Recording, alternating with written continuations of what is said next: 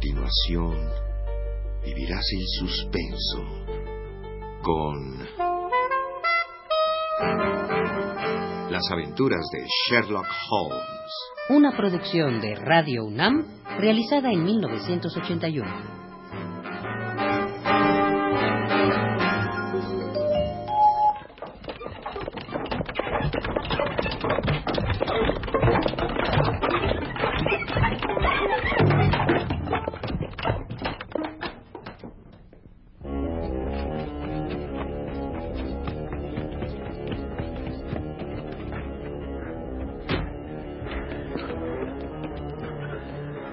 ¿Qué hacemos ahora, Holmes? ¿Trae usted su revólver? Sí, Holmes. Pues lo mejor que puede hacer es sacarlo. Nos enfrentaremos con uno de los criminales más astutos que nos ha tocado de suerte. Así que debemos estar preparados para todo.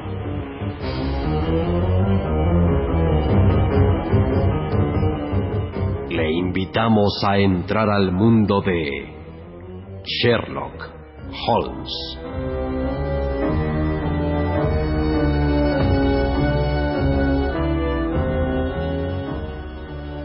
Capítulo segundo. La ciencia de la deducción.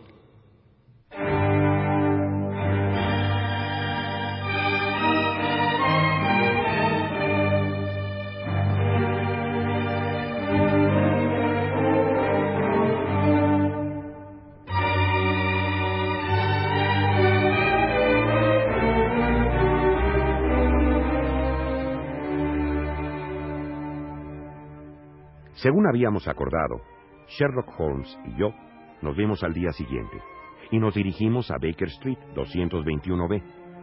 El departamento era tan agradable y tan moderado su precio, una vez dividido entre los dos, que cerramos el trato y quedó por nuestro desde aquel momento.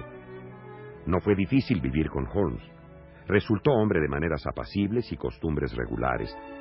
Era raro que se acostara después de las diez de la noche y cuando yo me levantaba por la mañana, Holmes se había desayunado ya y marchado a la calle indefectiblemente. Si lo acometían los excesos de trabajo, no había nada capaz de sobrepasarle en energía, pero a veces se pasaba los días tumbado en el sofá sin pronunciar una palabra ni mover un músculo. Advertía yo en sus ojos una mirada tan perdida e inexpresiva que si no fuese por su templanza y su decencia, habría sospechado que mi compañero era un consumidor habitual de estupefacientes.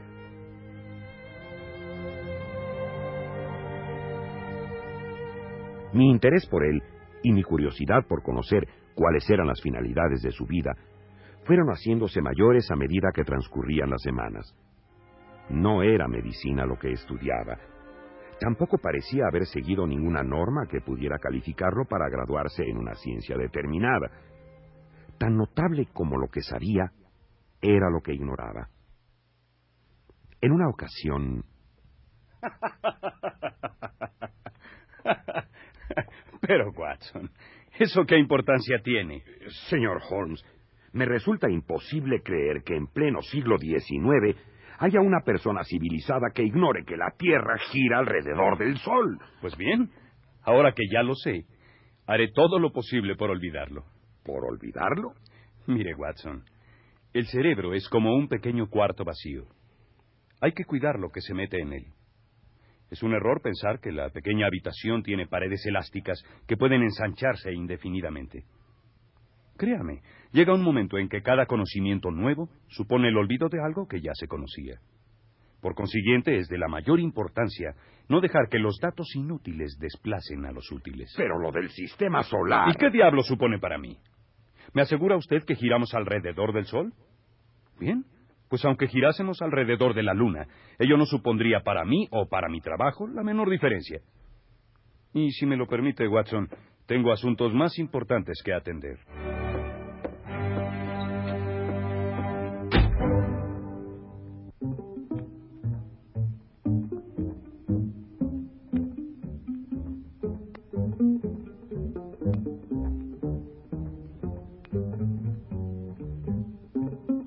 Puse a meditar acerca de nuestra breve conversación. Tomé un lápiz y distraídamente comencé a elaborar una tabla de evaluación sobre los conocimientos de Holmes, tratando de descubrir la actividad a la que con tanto empeño se dedicaba nuestro amigo. El resultado fue este. Literatura, cero. Filosofía, cero. Astronomía, cero. Política, conocimientos ligeros. Botánica, al corriente sobre la belladona, opio y venenos en general.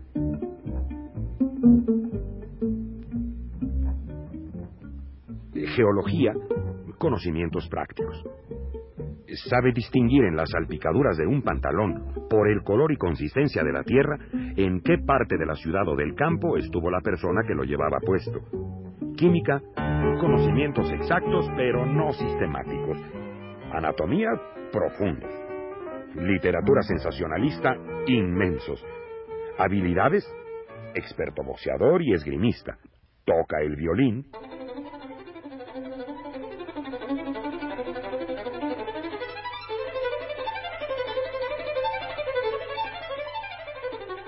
¿A qué se dedicará este hombre?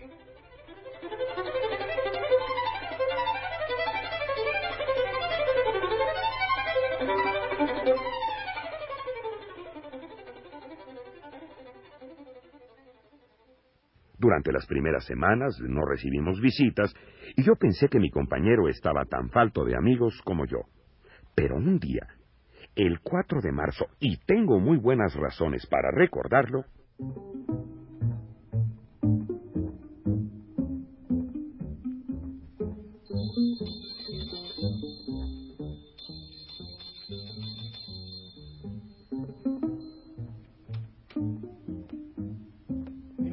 McLaughlin. Caballero, eh, ¿se encuentra el señor Holmes?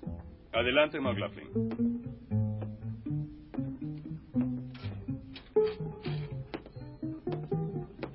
¿Le importaría dejarnos solos, Watson? Me es indispensable servirme de esta habitación como oficina de negocios.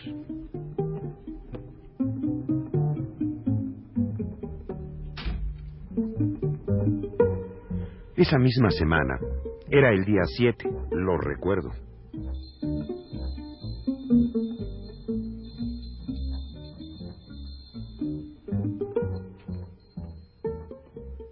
Soy el señor Anthony Arnold. Tengo una cita con el señor Holmes. Y a la semana siguiente,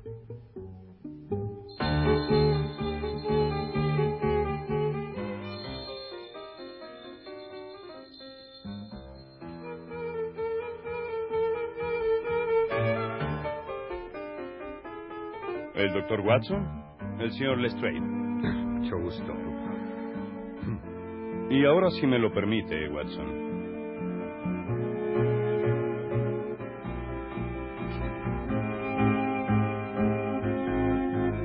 Hasta luego, Lestrade. Y avíseme en cuanto sepa algo. ¿eh?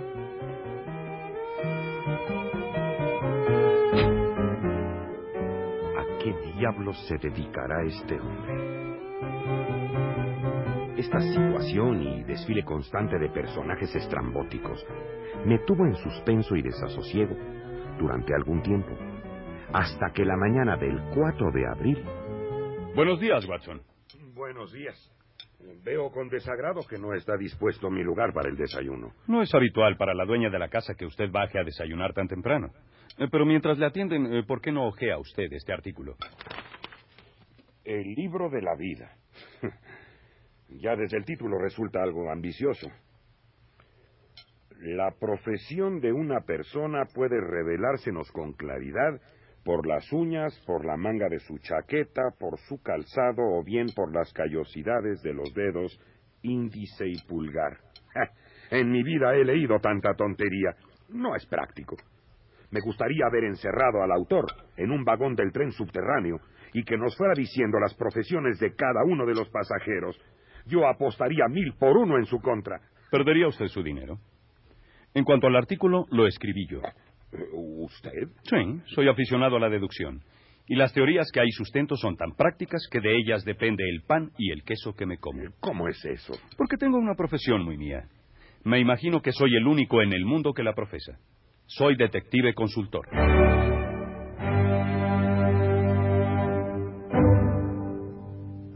Existen en Londres muchísimos otros detectives. Y siempre que esos señores no dan en el clavo, vienen a mí y yo me las ingenio para ponerlos en la pista. Lestrade es un buen detective de Scotland Yard, pero recientemente no podía con un caso de falsificación y por eso vino a mí. ¿Y los demás visitantes? A la mayoría los envían las agencias investigadoras particulares. Yo escucho lo que ellos me cuentan, les doy algún consejo y acto continuo les cobro mis honorarios. De modo que usted, sin salir de su habitación, es capaz de esclarecer un problema que otros son incapaces de explicarse. Así es, porque poseo una especie de intuición en ese sentido. La facultad de observar constituye en mí una segunda naturaleza.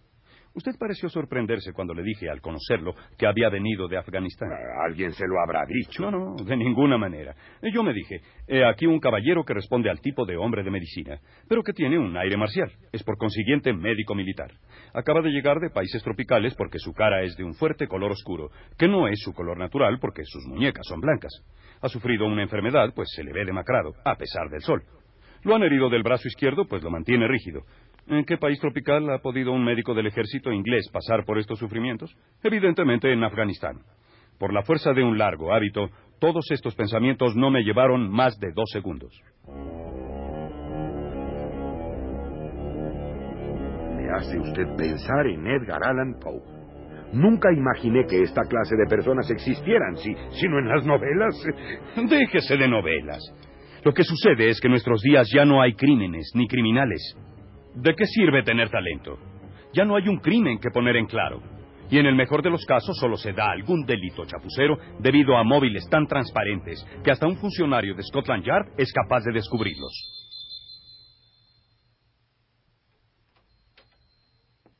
¿El señor Sherlock Holmes? Debe ser con seguridad otro de sus consultantes.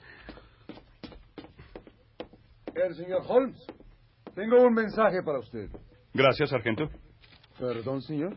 Sé que le extraña que mencione su rango, ya que viene usted vestido de civil. Pero ¿no es acaso usted un sargento retirado de la Marina? Efectivamente. Sargento de Infantería Ligera de la Marina Real, señor. ¿No hay contestación a la carta? Con permiso, señor.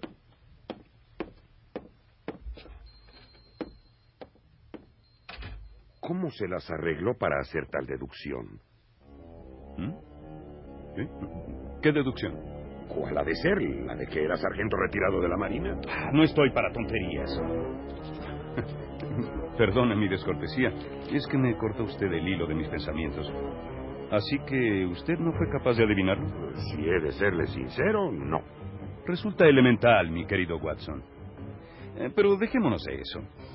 Le dije hace un instante que no había criminales. Por lo visto me equivoqué. Entérese de esta carta que nos acaban de entregar. ¿Tendría usted inconveniente en leérmela en voz alta?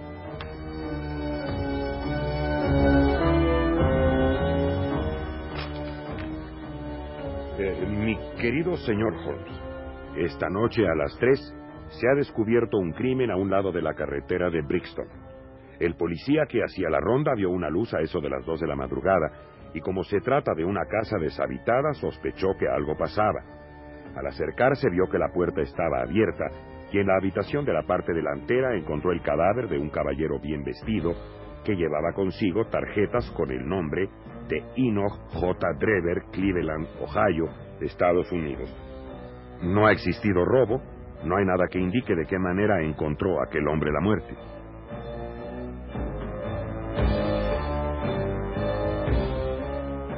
En la habitación hay manchas de sangre, pero el cuerpo no tiene heridas. No sabemos cómo explicar el hecho. El asunto resulta un rompecabezas. Si le es posible pasar por la casa antes de las doce, me encontrará en ella. Apreciaré como una gran gentileza de su parte el que me favorezca con su opinión. Suyo atentamente, Tobias Gregson.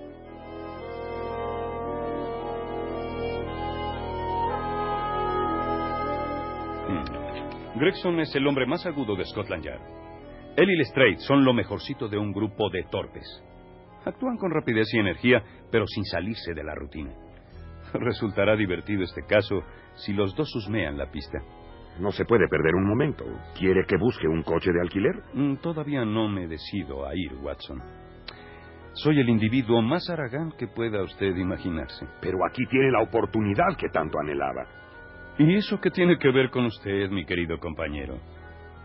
Supongamos que yo aclaro el caso. Puede usted estar seguro de que Gregson, Lestrade y el resto de Scotland Yard se embolsarán toda la gloria. Pero él le suplica que acuda en su ayuda. Sí, Gregson sabe que yo soy superior y lo reconoce ante mí. Pero se cortaría la lengua antes de confesarlo ante un tercero. Sin embargo, bien podemos ir y echar un vistazo.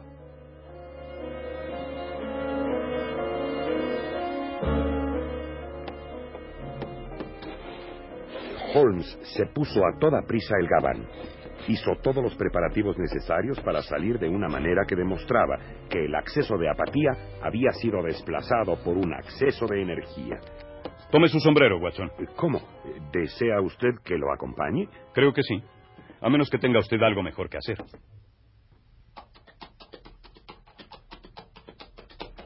Un minuto después, nos hallábamos los dos, el señor Sherlock Holmes y yo, dentro de un coche de alquiler que nos llevaba a velocidad furibunda por la carretera de Brixton. Era una mañana de bruma y de nubes, y el tiempo tristón y lo tenebroso del asunto en que nos habíamos metido deprimían mi ánimo. La carretera de Brixton ofrecía un aspecto siniestro y amenazador. Mi compañero estaba del mejor humor y hablaba sin descanso acerca de los violines de Cremona y las diferencias que existen entre un Stradivarius, un Amalfi y un Guarnerius, cuando de pronto... ¡Cochero! ¡Deténgase! ¡Deténgase, cochero!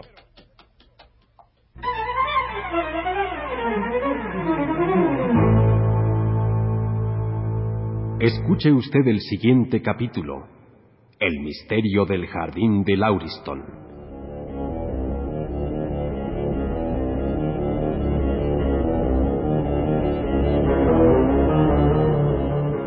Sherlock Holmes de Sir Arthur Conan Doyle.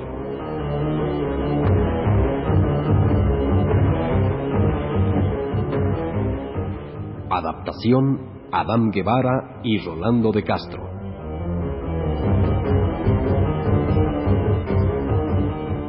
Participaron en este capítulo por orden de aparición León Singer como el Dr. Watson, Miguel Rodarte, César Arias y Federico Romano como Sherlock Holmes.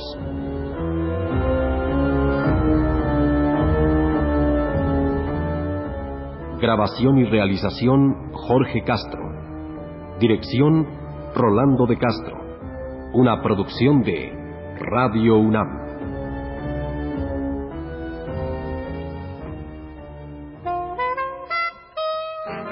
Acabas de escuchar Las aventuras de Sherlock Holmes. Una producción de Radio UNAM realizada en 1981.